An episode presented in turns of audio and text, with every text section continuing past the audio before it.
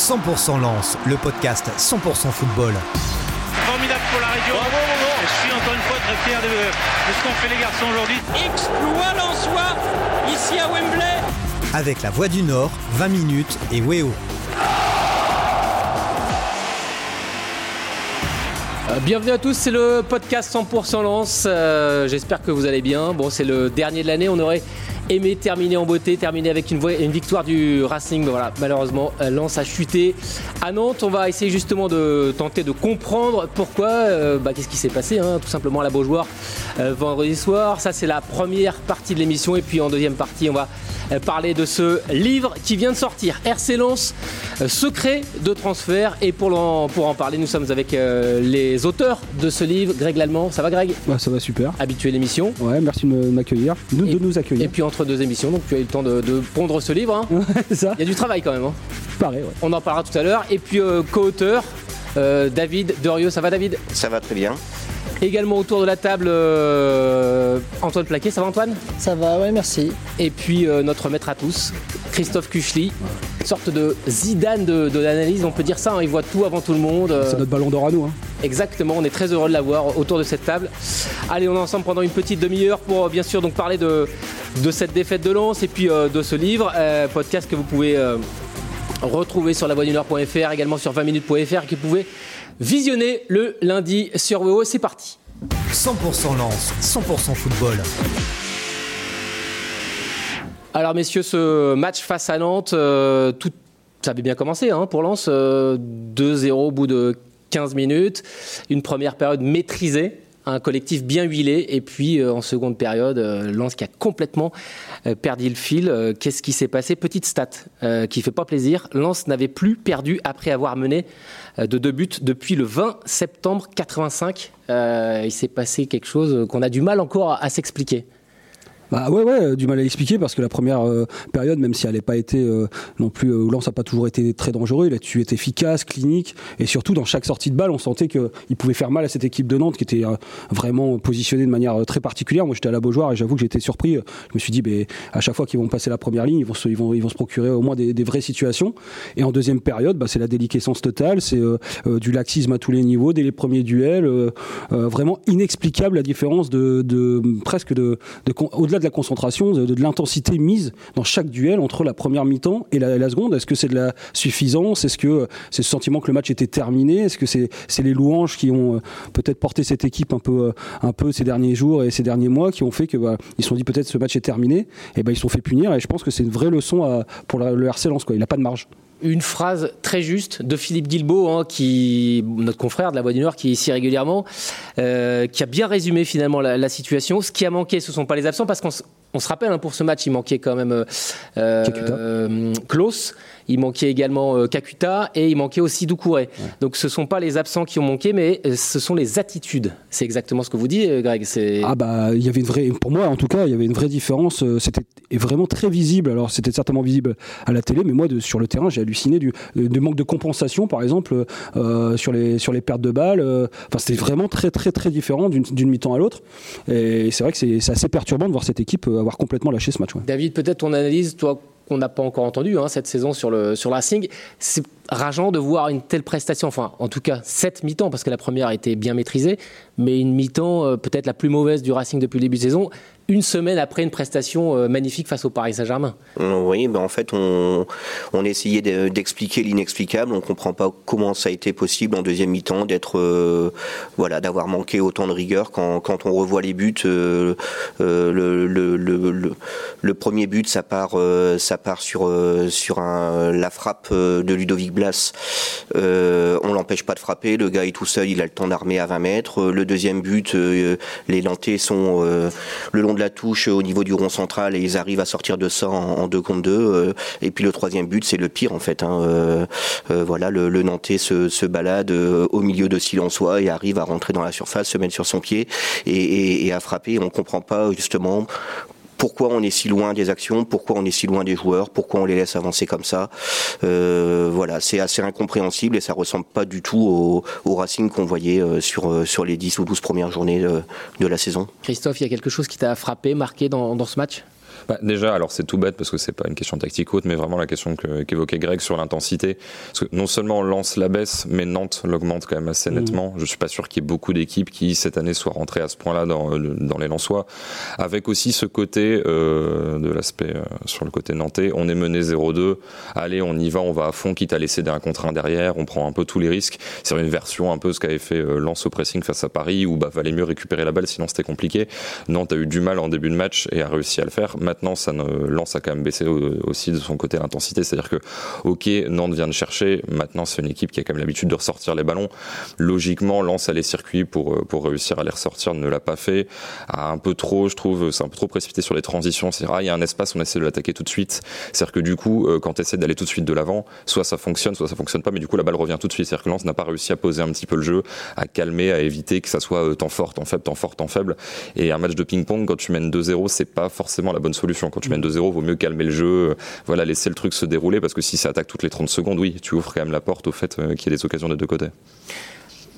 Peut-être aussi ton, analyse, Antoine. Euh, c'est là qu'on se rend compte que finalement la marge de manœuvre de Lens est assez faible, assez fine. Ah euh, parce que c'est vrai qu'on les voit magnifiques face au Paris Saint-Germain. On se dit, allez, pourquoi pas rêver puis aller chercher quelque chose, une place européenne. Et puis une semaine plus tard, Lens qui retombe bas, très bas. On les avait presque jamais vus comme ça cette saison. Bah, je pense que c'est peut-être la pire euh, période de lance, euh, la pire, la pire mi-temps euh, depuis le début de la saison, parce que même à Brest, il y a quand même eu des bonnes combinaisons, il y a eu des occasions. là, on prend 3-0 en une mi-temps. et c'est vrai que c'est frappant parce que c'est difficile à expliquer. Il n'y a pas de changement tactique d'un côté ou de l'autre. C'est vraiment une différence d'intensité, une différence. D'ailleurs, Ez le dit, on a perdu nos valeurs. Et, effectivement, on n'a pas reconnu le RC Lens en deuxième mi-temps. C'est vrai que sur au moins deux des trois buts nantais, ça se balade très facilement entre les deux lignes. Là où Lens d'habitude est très compact et sait défendre. Euh, le premier, ça découle d'une combinaison euh, entre les lignes. Il y a au moins un échange de 3-4 passes. C'est assez frappant. Et le troisième, le, le buteur se balade. Euh, c'est difficile à expliquer, franchement. il va falloir, il va falloir bah, voir ce qu'il en est la suite, là, parce que mentalement, ils ont failli. moi, je... que Francaise maintient, lui, hein, avec les datas, qu'il n'y a pas de fatigue physique. Est-ce que la fatigue serait peut-être pas mentale? C'est vrai qu'ils ont peut-être donné aussi tellement la semaine précédente face au Paris Saint-Germain, peut-être manquer un peu de jus aussi dans, la tête, hein, ça compte bah, aussi. ça, euh.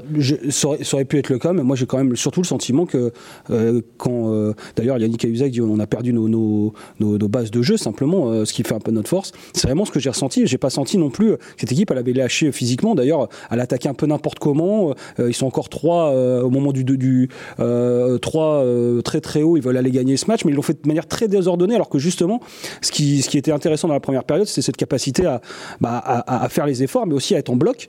Mais là, j'avais l'impression que tout le monde voulait faire un peu son petit truc et, euh, et qu'il y avait plus. ils, se sont, ils se sont complètement, euh, euh, voilà, ils se sont, ils se sont liquéfiés tactiquement. Ils étaient plus une équipe. je crois que le meilleur pour moi, le symbole, c'est Fagundo Medina qui, qui, fait une très bonne première période dans les relances. Tout était simple, tout était fluide, tout était propre. Et sur le deuxième but, il est là, il demande le, il demande le hors-jeu alors qu'il est 3 mètres derrière. Danso, il sort sur cette action alors qu'on sait pas pourquoi. Au départ, il y a pas ils sont pas en un contre un. Lui, il sort, il perd ces deux appuis-là qu'il fait en avant, bah, il les perd sur le, sur, sur le débordement du Nantais.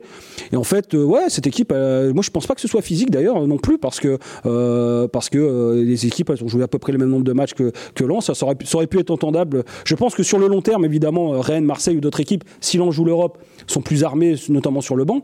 Mais quand Lens se fait bouger à Clermont, déjà, j'ai trouvé que c'était très, très, très, très moyen dans, dans, dans, la manière de jouer à Clermont. Lens avait fait deux partout.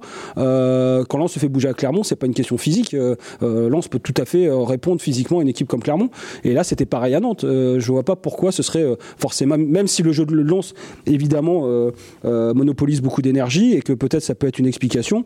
Moi, je pense c'est simplement que cette équipe, elle a c'était pas, c'était plus une équipe en deuxième période vraiment. Et c'est la première fois, peut-être même de l'ère aise, on voit cette équipe se liquéfier comme ça à ce point, en tout cas au niveau collectif. Mais il faut quand même pointer du doigt là dans cette crise l'incapacité de Lens à tenir un score, à tenir un, avantage de cette mauvaise série. Alors, cette mauvaise, série, mais à tenir un avantage. Euh, il mène au score contre Angers, il mène au score contre Paris à Clermont deux fois et là à Nantes.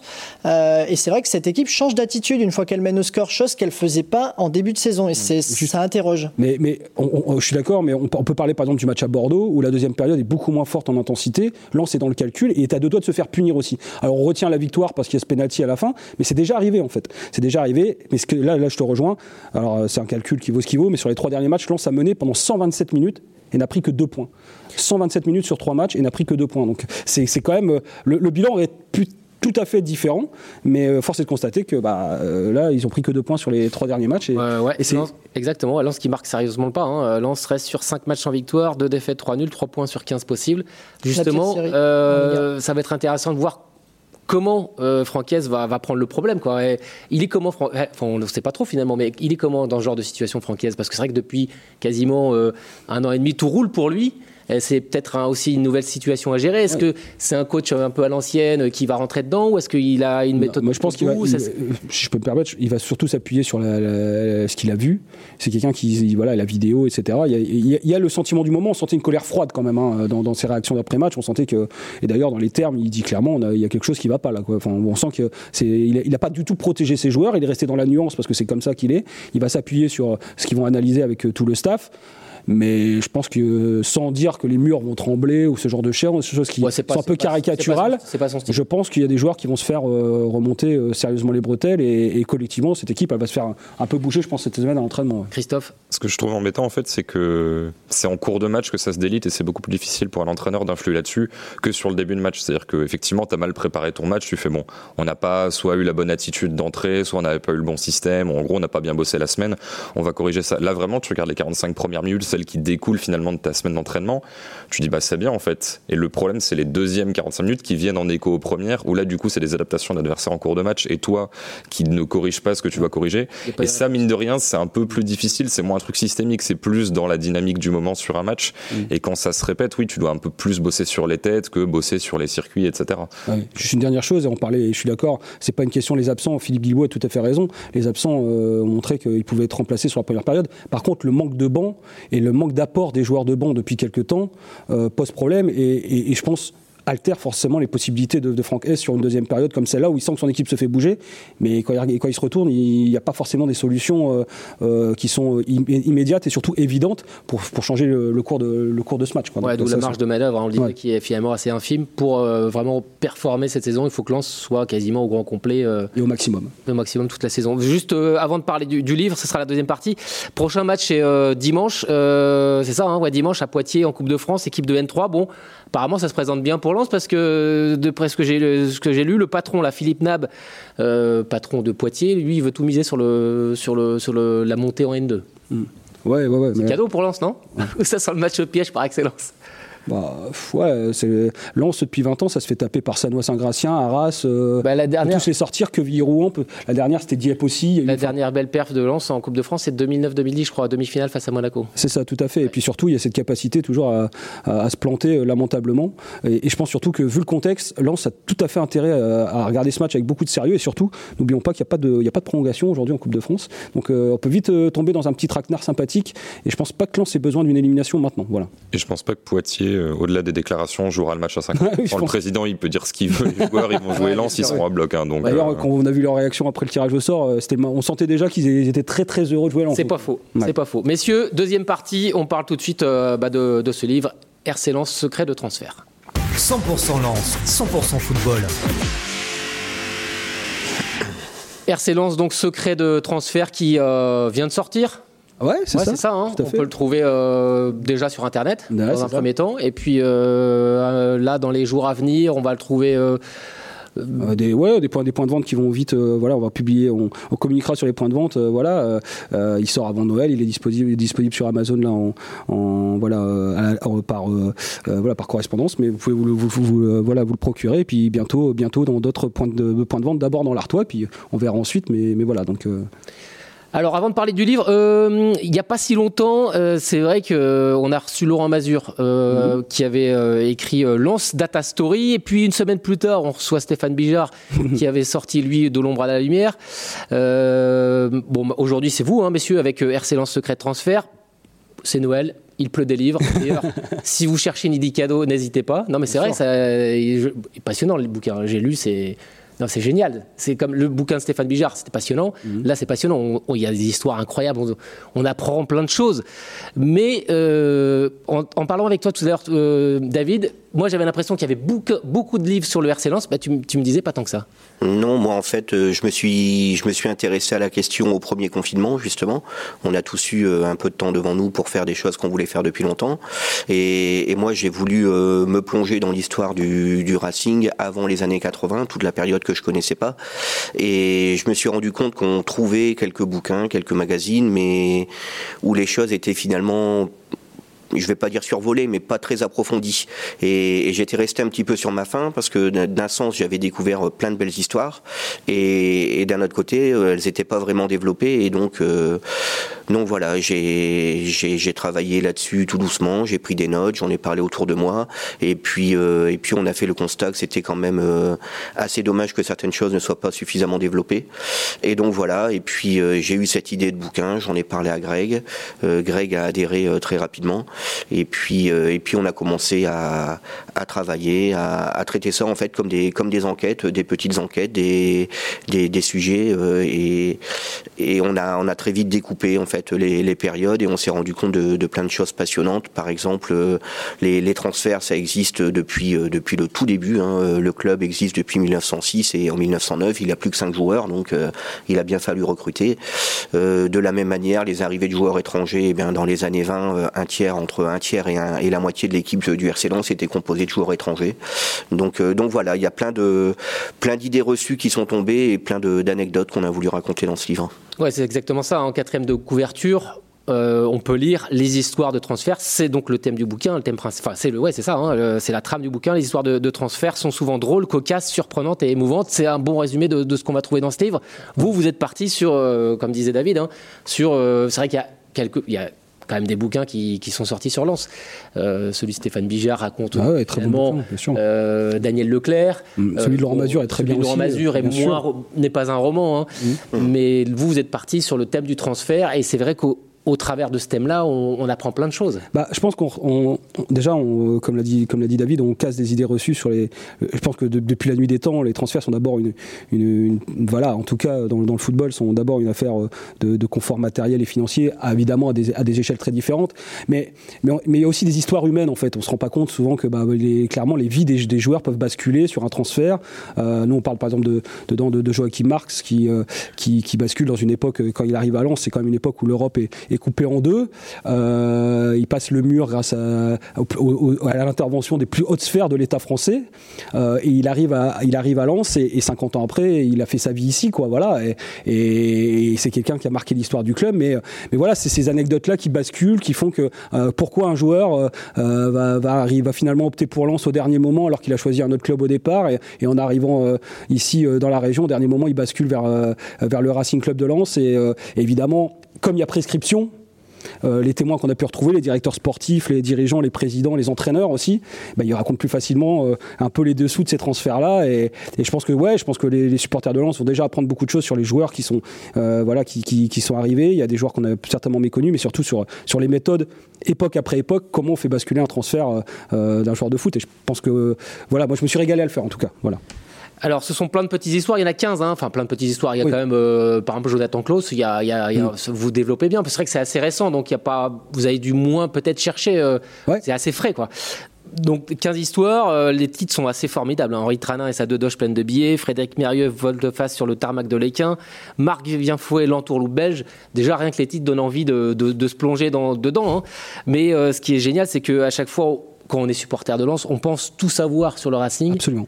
Et finalement, on se rend compte qu'il y a plein de trucs qui nous, qui nous ont échappé, qu'on a oublié. Ouais. Par exemple, Marc Vivien Fouet, c'est vrai qu'on se rappelait plus qu'il devait jouer à Manchester United. euh, Enfin, on, on- on réapprend les choses, quoi. Ouais, ouais, et puis, euh, surtout, euh, euh, c'est l'occasion de, retracer l'histoire de ce club aussi.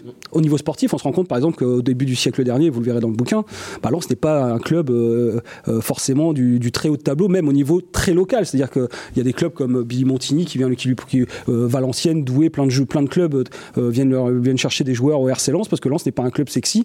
Et c'est vrai qu'avec le recul, on se rend compte comme, l'histoire, elle aurait pu très bien basculer, comme l'a dit David, au tout début quand il n'y avait plus que cinq joueurs et qu'il a fallu qu'un homme se dise un soir, moi je vais mobiliser des gens pour que pour qu'on trouve des joueurs et, sauver ce club. Et on est en 1909, euh, voilà, on est fin des années 1900 et aujourd'hui, 115 ans après, on est là à parler du, du RC Lens, tous là autour de la table, parce qu'il y a quelqu'un, il il il y a quasiment, euh, il y a 110 ans, qui a décidé de, de se dire, bah tiens, moi je vais payer des coups à des, joueurs de foot et peut-être qu'un jour ils, voudront défendre le, le maillot du RC Lens et c'est comme ça qu'ils ont sauvé le club à l'époque. Donc c'est toutes ces anecdotes là, évidemment gros travail historique notamment de David euh, sur cette partie-là, euh, qui, a partie de, qui permettent de, voilà, de retracer aussi l'histoire sportive du Racing Club de Lens évidemment. Messieurs, sans, bon, sans spoiler le livre, hein, terme un peu à la mode là, spoiler, euh, donnez-nous envie quand même d'aller, d'aller acheter ce livre, parce qu'il y a des histoires folles. Hein, Frédéric Mérieux, c'est, c'est génial. euh, euh, peut-être Nouma, on en parlait avant l'émission. euh, Enfin, il y a Oui. des histoires complètement euh, un petit peu déjantées, quoi. Ouais, l'histoire de, de Pascal Nouma, elle est complètement déjantée. Déjà, il doit jamais signer à Lens.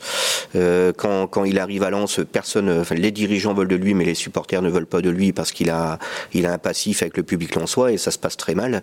Et voilà, on va, on va pas tout dévoiler sur cette histoire-là, mais elle est, elle est rocambolesque sur la façon dont il arrive. Il dit, il dit qu'il est, il y a, il y a une réunion organisée par Gervais Martel avec, euh, avec Daniel Leclerc où Daniel Leclerc est prêt à démissionner si les supporters euh, n'acceptent pas Pascal Nouma. Et Pascal Nouma, euh, alors que Gervais Martel essaye de calmer le jeu pendant cette réunion, Pascal Nouma dit aux supporters mais moi s'il faut me battre avec vous, je me bats avec vous, mais c'est pas moi qui décide, c'est Gervais le président donc on va faire comme il a dit. Et donc enfin cette histoire elle est assez folle. Et, et Pascal Nouma va jouer deux ans à Lens, il va il va être un des héros de la grande épopée en Coupe de l'UEFA en 2000 euh, en 2000 et, et donc euh, cette histoire elle est folle et ensuite il doit partir euh, enfin le club lui demande de partir Il lui impose pour, de pour des caisses et, et lui il ne veut pas partir et il veut surtout pas partir en Turquie surtout pas il est prêt à diviser son salaire par deux il a dit non j'irai pas en Turquie et, et voilà euh, il Et est aujourd'hui, en Turquie, c'est un dieu vivant. Et puis 20 ans, 20 ans après, c'est quelqu'un qui fait de la télé-réalité, qui est une sorte de rockstar, qui a fait de la prison. Euh, voilà, on raconte tout le personnage qui est une sorte de bad boy, hein, clairement, du, du foot, Ouais, Pascal Nouma. Et, et- et c'est vrai qu'on voit ce qu'il est devenu aujourd'hui en Turquie et comment il fait tout pour pas y aller comment Lance lui impose de, de, de y aller. Voilà, c'est des- voilà, je parlais des histoires humaines, de ces, de ces destinées qui, qui basculent sur des transferts. Voilà, euh, celle de Pascal Nouma, c'est un très bon exemple. Quel travail, messieurs, pour euh, recueillir les informations? Bon, euh, j'imagine que Gervais Martel, vous l'avez, vous avez dû le solliciter forcément, hein, Oui. mais je- Bah, les anciens joueurs. Mais, euh, alors, ouais, on a des anciens joueurs, des anciens des directeurs sportifs Ouais. qui les fait retrouver, qui ont tous des histoires. Et encore une fois, comme il y a prescription, ben, ils se lâchent un peu plus.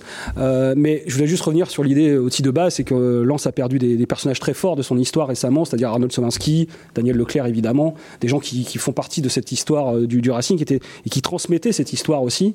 Et, euh, et ça a été aussi un déclencheur en disant, mais attendez, toutes ces anecdotes-là, Henri Tranin, les gens vont tous en tribune, beaucoup vont en tribune Henri Tranin, mais savent pas ce qu'a fait Henri Tranin dans, Ouais, toute sa, dans toute sa vie. C'est 37 ans au Racing Club de Lens. C'est un directeur sportif qui a fait beaucoup de choses, euh, qui était assez, euh, dans ses manières de faire assez particulières.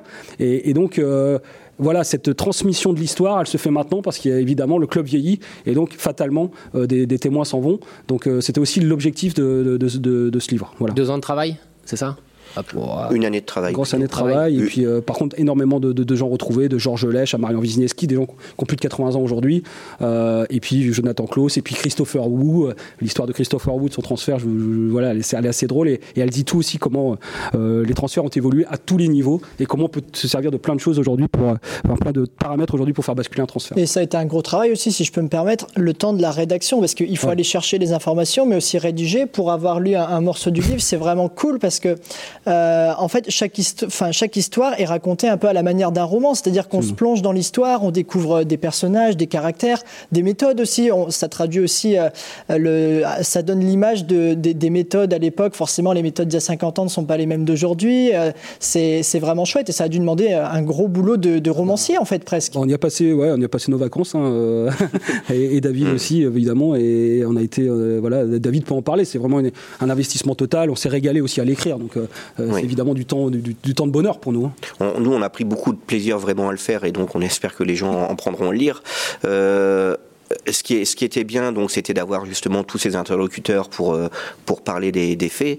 Et puis euh, et puis c'est vraiment les découvertes, le voyage à travers euh, le temps, à travers presque 120 ans d'histoire et et le voyage aussi à travers l'Europe, voire le monde, parce que on casse aussi beaucoup d'idées reçues. on associe par exemple le RC Lens aux joueurs polonais. Il faut savoir que le RC Lens ne serait pas ce qu'il est sans par exemple les joueurs d'Autriche-Hongrie. Voilà. Hmm. Euh, par exemple, la tribune Marek, euh, Anto Marek, Tony Marek, et c'est grâce à, quatre joueurs d'Autriche-Hongrie que Lens est devenu ce qu'il est. Et ça, c'est des pages méconnues et c'était vachement intéressant de, creuser tout ça. Bon, messieurs, juste pour terminer, on a l'impression qu'aujourd'hui, c'est moins rocambolesque. Là, je parle des années 2000, 2020, euh, hein. hmm. moins romantique. On est plus dans l'époque des datas, tout est plus froid. Et finalement, ce genre d'histoire que vous racontez dans votre livre, bah, ça va peut-être moins arriver. Euh, là, vous racontez euh, une période fantastique. Oui, mais l'avant-dernier chapitre du livre, par exemple, c'est Jonathan Kloss. Jonathan Kloss, ça date, euh, c'est voilà, c'était il y a un an et demi, et, l'histoire, elle est, elle est, elle est super belle aussi parce que personne ne connaît Jonathan Kloss dans le football français. Il a joué au troisième ou au quatrième échelon, et, et on suit vraiment comment Jonathan Kloss, on suit euh, l'année qui précède sa signature, et on termine en suivant quasiment jour par jour, et, et ça montre aussi qu'il y a encore des, il y a encore des belles histoires dans, dans le football. Euh, c'est vraiment une histoire d'amitié. Les, les, méthodes sont différentes. Bah, disons qu'il y a une personne quasiment en France qui connaît bien Jonathan Klaus et elle, est au RC Lens à ce moment-là. Et ça bascule comme ça. Et il, donne le nom à, Florent Gisolfi, euh, le, directeur sportif, qui dit Ah ouais, en fait, il est pas mal. Et aujourd'hui, quand on voit qu'il n'est pas au port de l'équipe de France, on va pas refaire le débat, mais en tout cas, que c'est un joueur très très performant en Ligue 1. Euh, voilà, c'est une histoire d'amitié entre deux personnes euh, qui se sont côtoyées dans le passé et qui se retrouvent là maintenant au RC Lens. Allez, on rappelle le titre du livre. Donc, RC Lens, secret de transfert, je vous le conseille c'est les fêtes là bientôt, hein, tranquillement. Euh, sous Puis c'est le mercato en janvier aussi, donc euh, c'est une belle période des transferts. Exactement. Voilà, c'était la dernière de l'année. On se retrouve en, euh, bah, en 2022. Je vous souhaite. Bah, déjà, merci messieurs d'avoir participé à l'émission. Et puis on se retrouve donc en 2022. Bonne fête de fin d'année à tous. Bye bye. 100% Lance, le podcast 100% football. Très fier de, ce qu'ont fait les garçons aujourd'hui. Exploit soi ici à Wembley. Avec la Voix du Nord, 20 minutes et Weo.